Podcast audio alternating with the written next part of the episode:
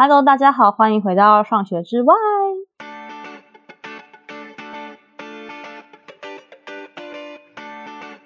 然后我们今天呢，我们邀请到了也来自于一个重量级 Podcast，一样在美国。然后我觉得听他们聊天非常疗愈，非常有趣的纳美人 Podcast 的两个主持人，我们欢迎妮塔牛还有艾玛兔。Hello，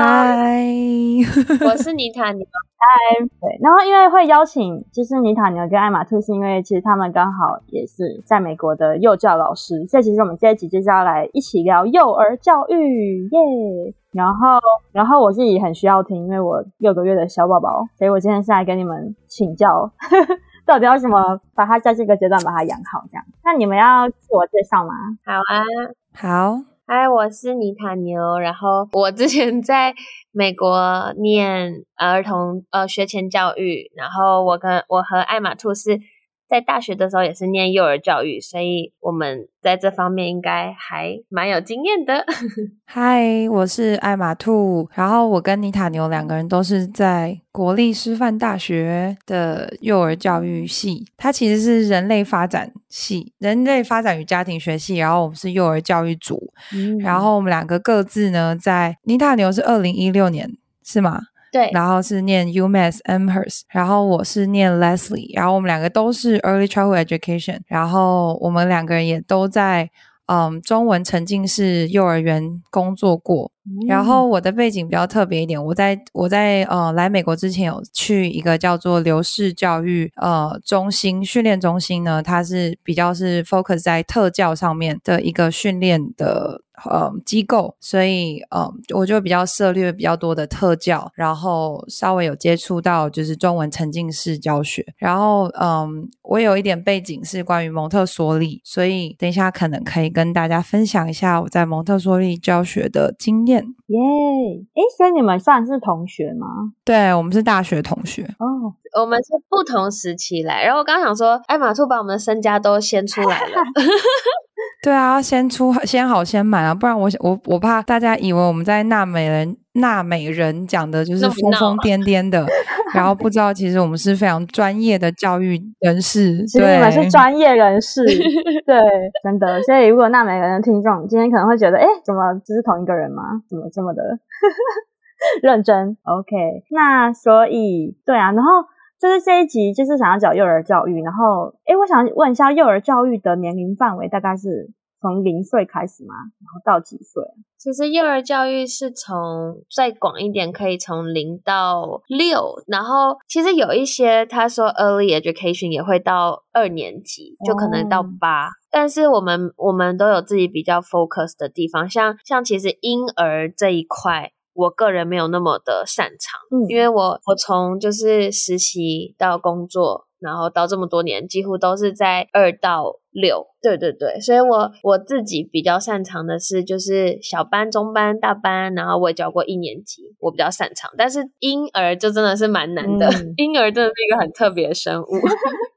那艾玛兔诶，就是刚像刚刚那个尼塔牛讲，就是有狭义的幼儿教育跟广义的。那如果是比较狭义一点的话，它就是主要是 focus 在三到六岁，因为就是他的这个学龄前的年龄嘛，就是你小朋友三岁的时候，你已经会自主上厕所，你有一些自主能力，你可以自己整理东西，然后自己可以背包包，不需要爸爸妈妈帮忙。这时候进到就是学前的呃教室的时候，你就比较。能够吸收东西。那如果是零到三岁，比较比较广义一点的话呢，它是比较是属于保育的工作。那这时候其实呃，老师的专业它其实内容也会不同，因为他必须要照顾的是小朋友，比如说呃拍奶啊，或者是呃换尿布啊，或者是照顾他的生理需求等等的。嗯，然后如果到 K，比如说像因为美国的学制跟台湾的学制不同，类似像是小学一年级到小学二年级的情况，这个过过程当中 K 呢，它是有点像是呃大班升小一的一个 transition 的时间，他会学习一些比如说英文。字母啊、发音啊、拼音啊等等的，然后呃，到二年级的时候呢，他就是会学习一些呃，就是也是一样，就是有点 transition transition 到这个国小，他的生活习惯，他的嗯 discipline，他的叫规则规范的管理，他就会需要老师的这边的注意这样子。嗯，了解。然后我觉得这也可以从像美国的。就是他们分学校的名字来分，就是如果在美国，他们叫 daycare，就是通通常都是年纪比较小，可能零到两岁，你就是是照护需求的那一种。对对对，然后通常你要进进到 preschool，preschool 就是有 toddler 跟 preschooler，就是从两岁九个月以上。嗯嗯嗯嗯。然后如果等你到 K 的话，就是进到国小体系，所以就会有点像三个阶段。哦，了解，这就有点像是。台湾的幼稚园的话，就会比较像 preschool，年龄比较接近像 preschool。对。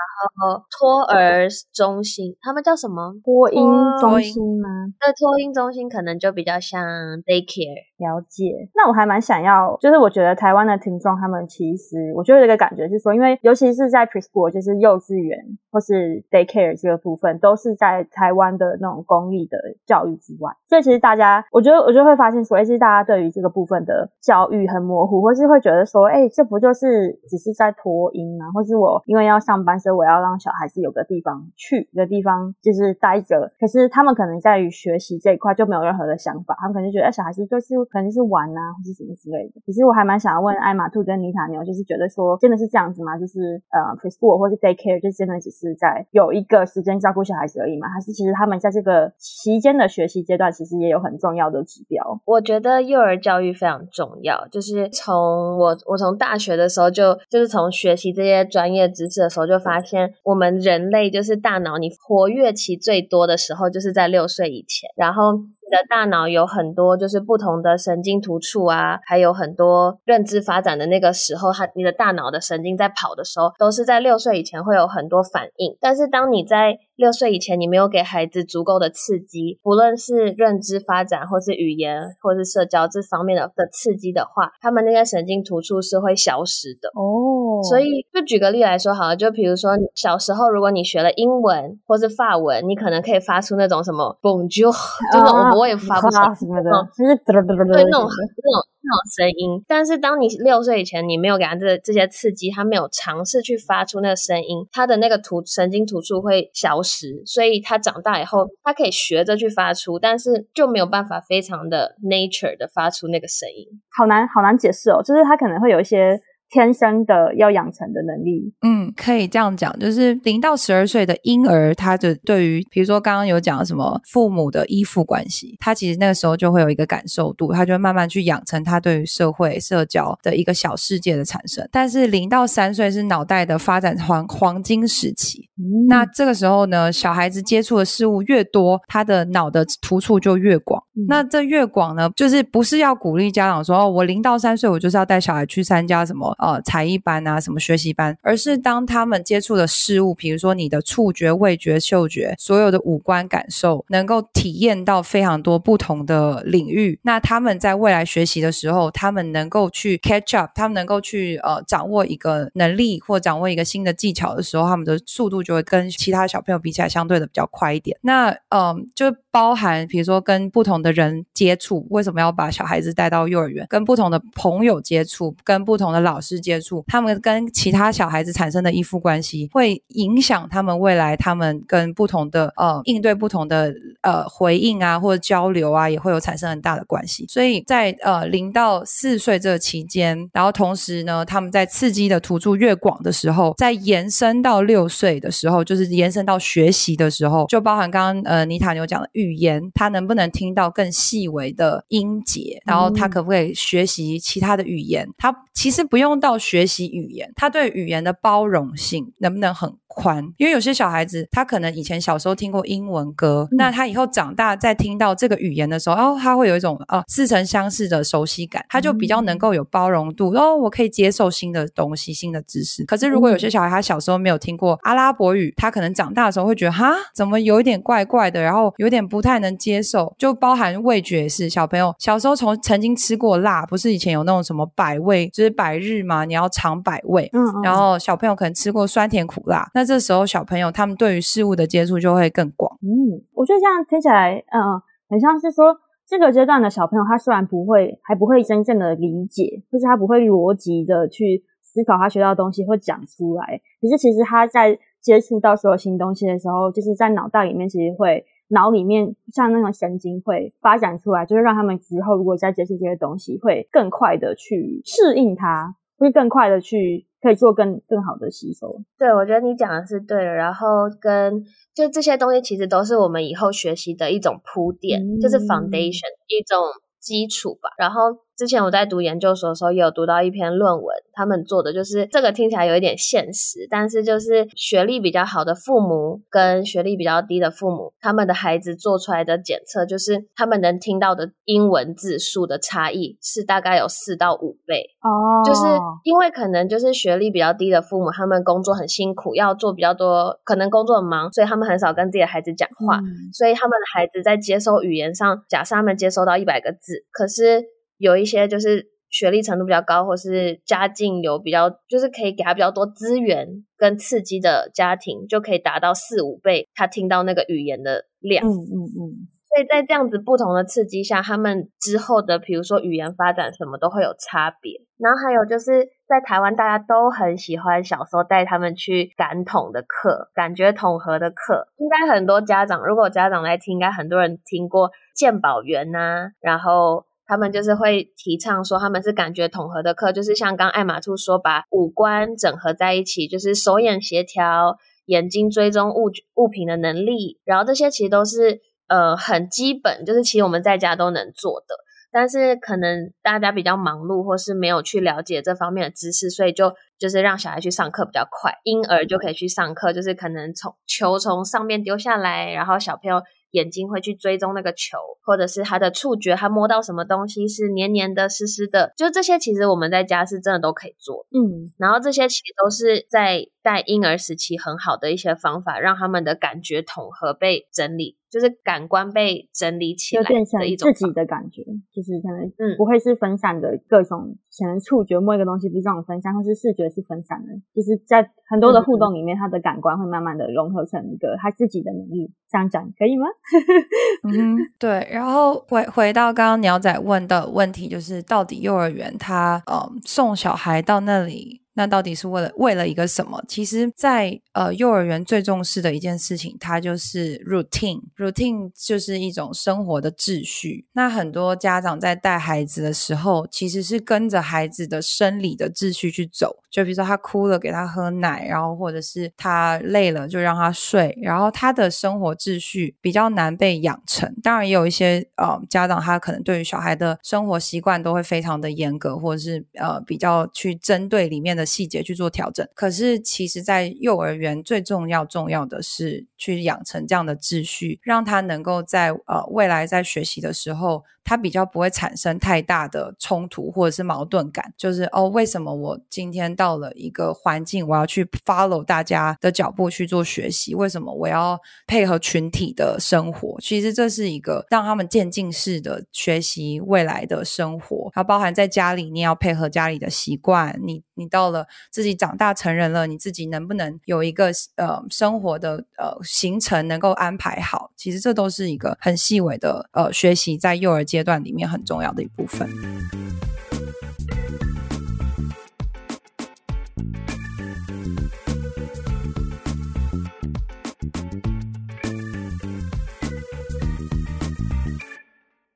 哎，那我有一个问题想问，我自己有点担心，因为我觉得我自己是那种就是都算个小孩 的行程走了，我没有一个很严格。可是我我有听过，就像你说的，就是听起来是。衔接这件事情很重要，可是我知道很多家长会非常严格，可能在婴儿时期就觉得应该要照个家大人的步调去走，对，你就是三小时一定要喝，然后几小时一定要睡。然后我还蛮想问说，如果刚好听到衔接，那我就想问说，如果真的是在可能像幼儿园里面的话，应该也不是说很自私的说你现在就一定要顺，你现在不然就会被处罚这样吧？应该会有一个慢慢学习的流程，是这样吗？就想知道老师到底会怎么做，或是家长要怎么做比较好？对，其实，在幼儿园都是，尤其在美国，我觉得啦，就是因为 带了台湾小孩跟美国小孩之后，台湾小孩真的很好带，因为美国小孩是非常有自我意识的，因为他们在家里的背景就是他可以去选择他想做什么，不想做什么，他也很敢说不，就是我不要啊，我不想要去吃点心啊，我就是不想要啊，嗯、就那种那种 美国小孩很多。然后我觉得学校就是就是我们老师当然会用很多方法去帮助他们适应环境，就是像基本上每个教室都会把课表。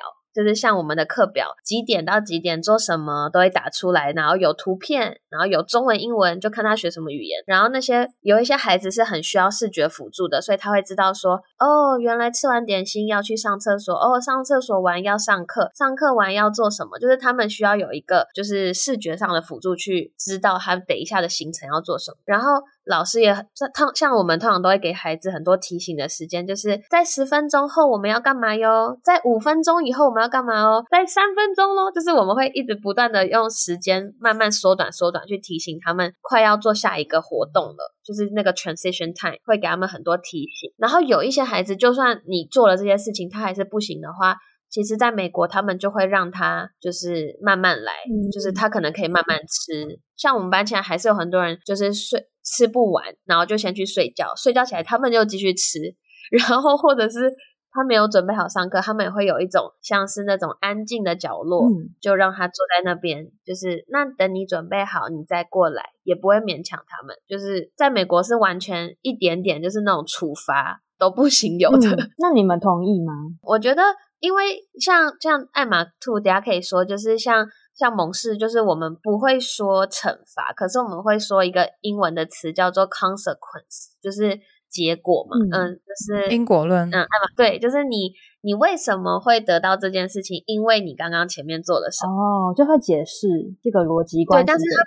它它不一定是，就是我们会把它就不像一个是个惩罚，说哦，你就是嗯，比如说罚站，但是可能就是哦，因为你刚刚太慢了，所以你现在要继续把你的事情做完，嗯、所以可能你就没有办法有这么多玩的时间之类的。嗯，嗯，嗯，然后我觉得就是刚刚鸟仔问说，嗯，小朋友在对于小朋友的 routine 啊，或者是规则上面建立，为什么幼儿园很重要这件事情？那同时第二件 value 的事情，就是很珍贵宝贵的事情，是因为老师。就是每一个老师他都是很有经验的，所以其实你把小孩丢进来的时候，我们每一个老师都知道，我们就会我们就会感受这个孩子的生活习性，就是我们用就是用你知道老师的第三性，你知道会有一个第三眼的感觉，就是哦，我们大概 feel 一下，就是感受一下，哦，这个小孩大概是很爱闹的，很爱欢的。好，那我们等下要怎么弄他？先比如说，我们就会尝试呢，试着用呃吸引他的物品。比如说，好，如果你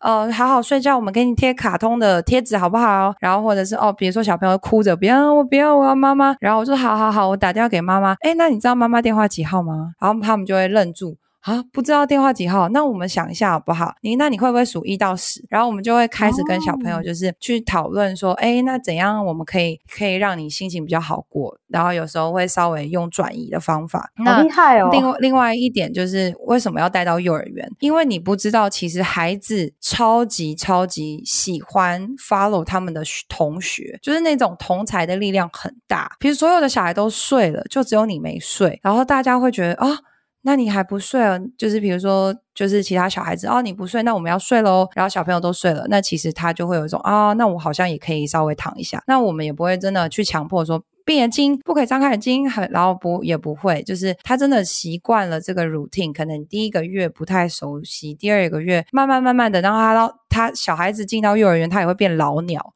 他也会开始知道，哦，这时间点吃饱饭就是想睡觉啊，然后他们就会进到这个 routine 的 cycle 里面，对，所以就是大概是这样子。嗯，就是听起来就是老师这一方其实有很多的技巧，然后还有一些循循善诱或是引导的方式，然后第二点很重要，还有就是。需要一个社交或是同才的影响，对，然后再就是那个刚刚妮塔牛的讲的，就是因果论。那因果论的点就是一定要让那个果发生，就是嗯，比如说小朋友不吃完会造成老师的困扰，所以我们呃会有小朋友其他小朋友的困扰，所以你可能就是要自己收拾，或者是你要把它吃完。就是我们我们不会就是真的强迫他把东西塞完，但是我们可能会说，那真的我们必须先走了。因为你拖延到我们的时间，嗯、所以我们就会说好，那一分钟之后我们会先排队。我们没有要强迫你的意思。那你看你是要先放着不收，还是你要先跟我们出去回来收？收呢？那如果他到最后都不收，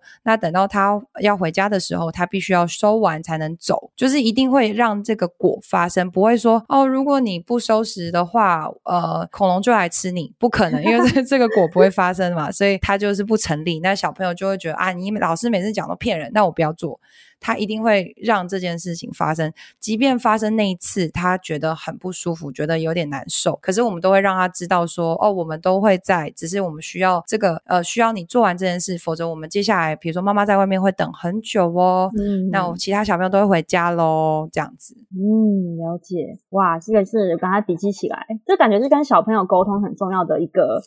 我觉得你跟他们去理解说这个。我们现实的运作是怎么样子，而不是好像去用一些奇怪的理由去恐吓他们说，哦，因为你们是小孩，所以你们就要这么做，像这样。嗯，对啊，我觉得小孩真的是，他们其实真的很厉害，就是很多小孩很小，他们都听得懂很多事情，就是好好跟他们讲原因，就是为什么需要这样做，然后结果是什么，他们是可以理解的。然后通常你讲完，他们也会愿意去配合，嗯、就是对，还要再加一点，就是戏剧细胞，就是你不能就是很平静的说，哦。哦，你你不不能出去，因 为你现在就是没吃完啊！你就是要，你知道吗？如果你不吃的话，我们大家在外面会等你好久好久。那如果等你好久好久，老师就要回家了耶。那我的灯真的要关了哦。你看一看，现在小朋友都走了，你要不要赶快走呢？就是你要有一点叫戏剧细胞，让他真的发现哦，他好像真的要感同身受我们其他小孩的感受。你就是你就是 emphasize 你们的情绪，或者你的困扰这样子。对，了解。对。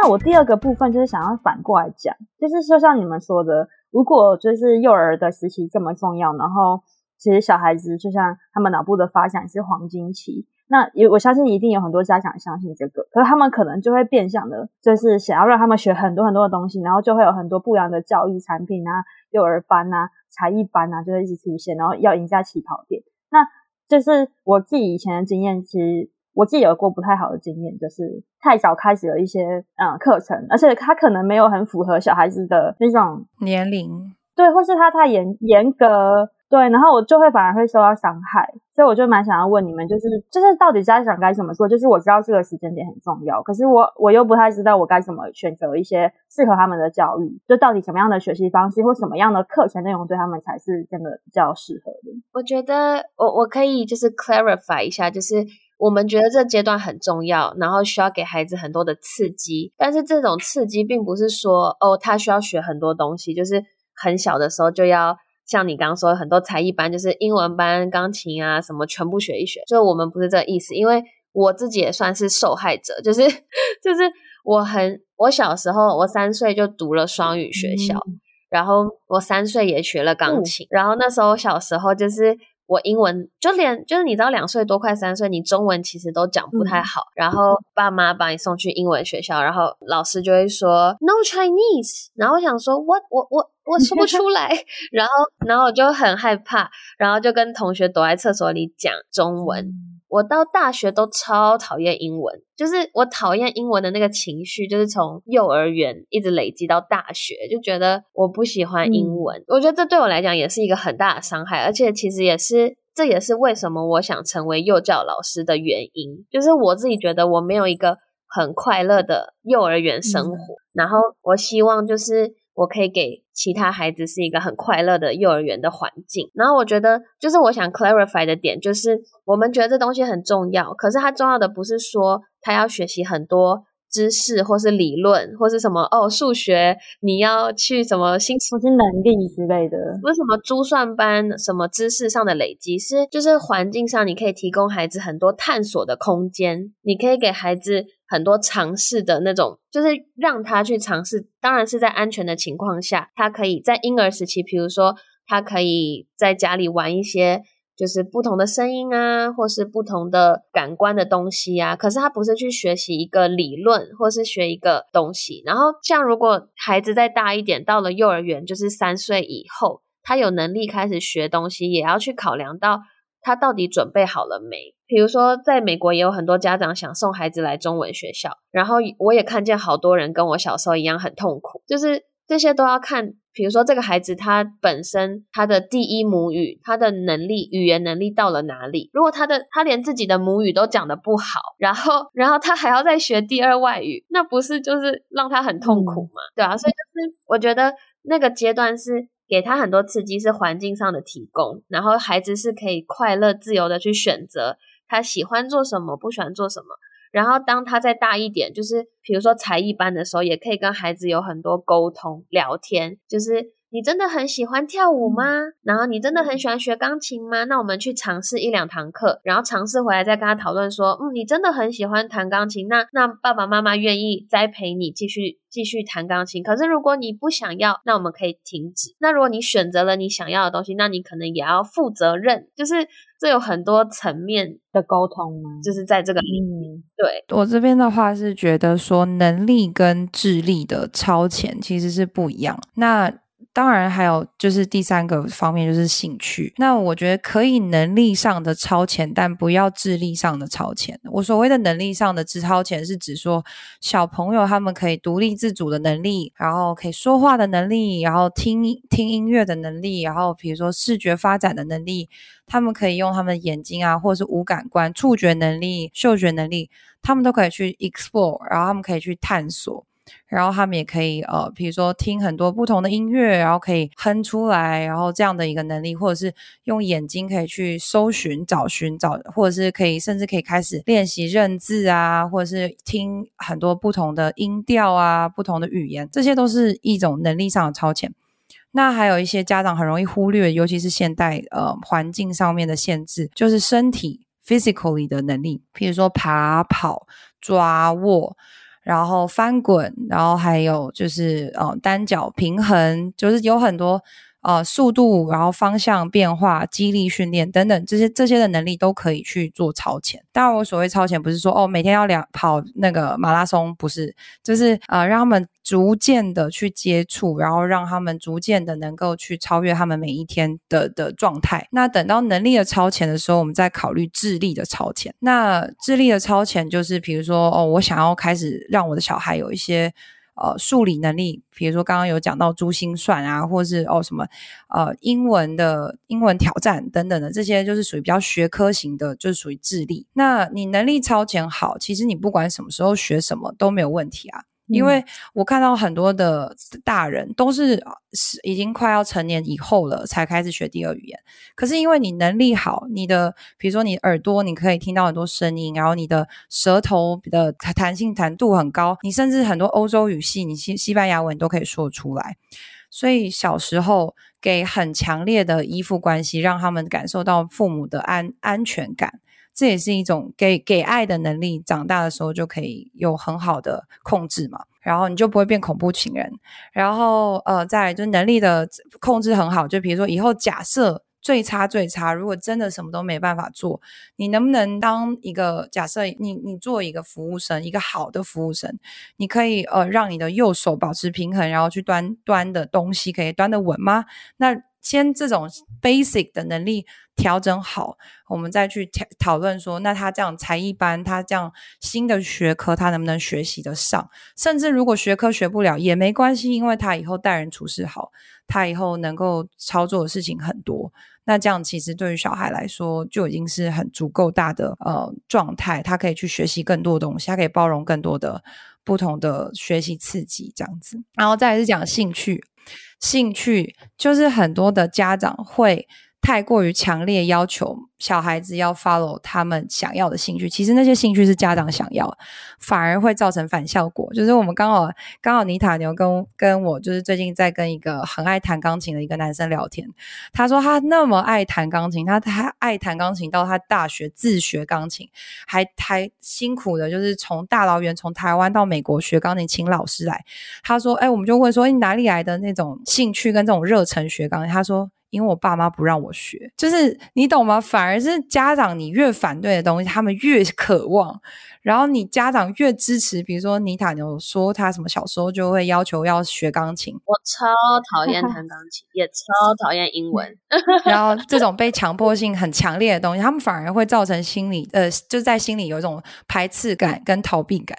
而我可能以家长立场会想说。嗯，如果他们可能会想说，为什么智力不能超前于能力？你们会有办法解释吗？嗯，就是当智力超前于能力的时候，会产生一种不平衡，就是他们没有办法有足够的能力继续延续这些智力，而这些智力就会变成像填鸭。嗯，就比如说很多小孩子他都知道 Apple A A P A P P L E，因为他是用背起来的。这些智力的产生是由于它是用片段性的记忆，而不是延展性的。就比如说有一句话嘛，叫做举一反三，他没有办法，因为小孩子当他他太 focus 在。我需要你呈现出当下的智力，我我需要你呈现出，比如说那些智力考试，其实很多智力考试都是背出来的，嗯，而所以这些智力考试，它就秀出小孩子成为天才的那种，比如说哦，现在我一测 IQ 一一零几一百多，可是我没有办法延续我之后的学习，嗯，那除了这个这个东西成为我的自信心，我没有其他的能力可以去 prove 我的智力是成熟的，我没有办法继续延续下去。其实我觉得这个观点到每个年纪都是一样的，就像我们讨论发展人类发展的时候，不论是国中生还是高中生，都有自己的发展阶段。那如果你那个能力没有到那个发展阶段，然后你就想要在学科上有很好的表现，基本上就是像你说的一样，他们就是死背硬背，然后之后也不太会用。我觉得这在台湾现象算很常见。对，对，我也想接到就是，其实，在台湾跟美国都一样，就是只有幼儿园是有点是整合型教学。就是我们在幼儿园是不分科教学，我们不会说哦，今天我们来学数学，我们今天来学中文，我们今天想来学英文，然后每一科都分得很散。在幼儿园，就是很多时候我们会一起，比如说在台湾很很容易走主题、走方案，他会从一个小小的观察点，然后慢慢去延伸、延伸、延伸。然后，然后这个里面可能有有科学的知识，有数学的知识，有语言的知识，就是全部融合在一起。然后也有跟比如说同才之间互动的这这种能力，就是在幼儿园就是这种整合式教学做得很好。可是当我们一到国小，这件事情就没有了。就是美国也是，就是一到国小就开始分科，就变成是你要去那个智力跟那个知识的，就是在那个上面要有。对，那些知识就会停留在书面。嗯而这些知识就像是我们现在回想那些国中、高中教的教材，其实你根本都用不上，然后你也你也说不出到底那个那个公式来的缘由是什么，你也不知道我什么时候会用到。我会打开统计图表，然后突然做一件事情，然后在我结账的时候嘛，并不会，就是它并没有一个应用性的存在，所以这些东西它就成为片面式的一个学习。嗯，对，我其实想要妮塔牛一开始。我经常跟妮塔牛聊天，然后妮塔牛跟我说，你觉得很可惜的是，在幼儿教育上面已经有很多的，可能有很多的专业和发展，然后有很多的学校在做这件事情。可是很多小孩子一到了小学之后，这件事情就嘣，然后就重新就打回来了，就变成就是你们说的，就是很很 focus 在这种片面的智力上面的。教学教育这样，对，我觉得在美国，我有在国小体制嘛，我在国小体制待了三年，我觉得美国有比台湾好一点点，但在美国也还是，就是可能比如说去芬兰会更明显，就是他们就算国小国中，他们还是有很多 project base，、嗯、就是我们大家想到一个问题，或是发现一个问题丢出来，大家一起找资料，一起想办法去解决这个问题。那那你在解决这个问题的过程中，就会包含很多知识量，可是不会是很分科的教学。然后在美国是，我在国小，美国国小的经验是，它还是有分科学、数学跟语言，但是就没有在台湾再分更细。然后它数学、科学跟语言，它还是会尽量融合在一起，可是就还是有必须要分科打、分科目打成绩的时候。嗯嗯了解，然后我觉得就是很多学习，其实你其实很多东西，它其实你学习到国小六年级之前的东西，其实就已经足够你一辈子去做应用。就现在，其实你生活上不太需要呃任何的一个计算是需要超过国小六年级的。那很多时候，我觉得很多的，嗯，我不知道是社会压力还是也许是一些观念吧，会认为说我的学习如果不在高中之前充分的学习到，我就会失去什么。可是其实学习是一个很延展性的，就到包含到你的大学，包含到你的呃成长。那我觉得 project base 或者是是那种比较有结构性的呃学习，就包含说，比如说我们发现一件事情，然后在解决事情的当中学习的这个过程，你反而吸收的能力会比你片段式的当一个学科。就比如说，我随便讲一个好了，我们就说哦，蝌蚪的成长。那通常这个时候科学课的时候就会说哦，蝌蚪呢是是青蛙的小时候哦。那青蛙的小就是你就是会学习的东西都非常片面。可是如果我今天就是从一个外面，然后丢了一个青蛙进来，我们说哦，小朋友，我们来看看青蛙它到底是哪里来的。然后我们所有的小朋友都不准查资料哦，你可以问人，可是你不能查资料，你也不能用电脑哦，你也不能查书。我们来看看小朋友可以达到什么资料，那小朋友就会去跟人家接触啊，会跟人家沟通。这时候的产生就会产生到语言的学习、社会情绪的学习，还有科学的学习。然后他们还会去找，比如说去找科学家，去找呃当地的那些动物动物园的一些管理者。哦，这时候你又有一些，比如说那些呃那种沟通，你要打电话。话，你要学习怎么打电话，你要跟妈妈借电话、手机怎么记电话、电话号码等等的，就是这个连锁的反应。其实你在学习的过程，比你去学一个片段，从蝌蚪变成青蛙的过程，还要来得更丰富，嗯、甚至更铭记于心。嗯嗯嗯，我很认同。我觉得如果整理一下刚刚的话，我觉得我觉得还蛮重要的观点，就是因为艾玛特有提到能力和智力的差异。然后，其实我觉得，就像你们说的，如果是用更整合型的学习方法，像 Project Based 或是可能是问题导向的话，其实会更容易把我们原本想象那些智力的学科，真的转化成我们个人的能力，去内化成我们发展的一部分。所以我就觉得，哎，我们真的是要好好跟幼儿教育 好好学习耶，就是不要到就是一一过幼儿教育之后，反而就我们以为更专业，但其实是有点在违背人性发展的一种学习方式，这样。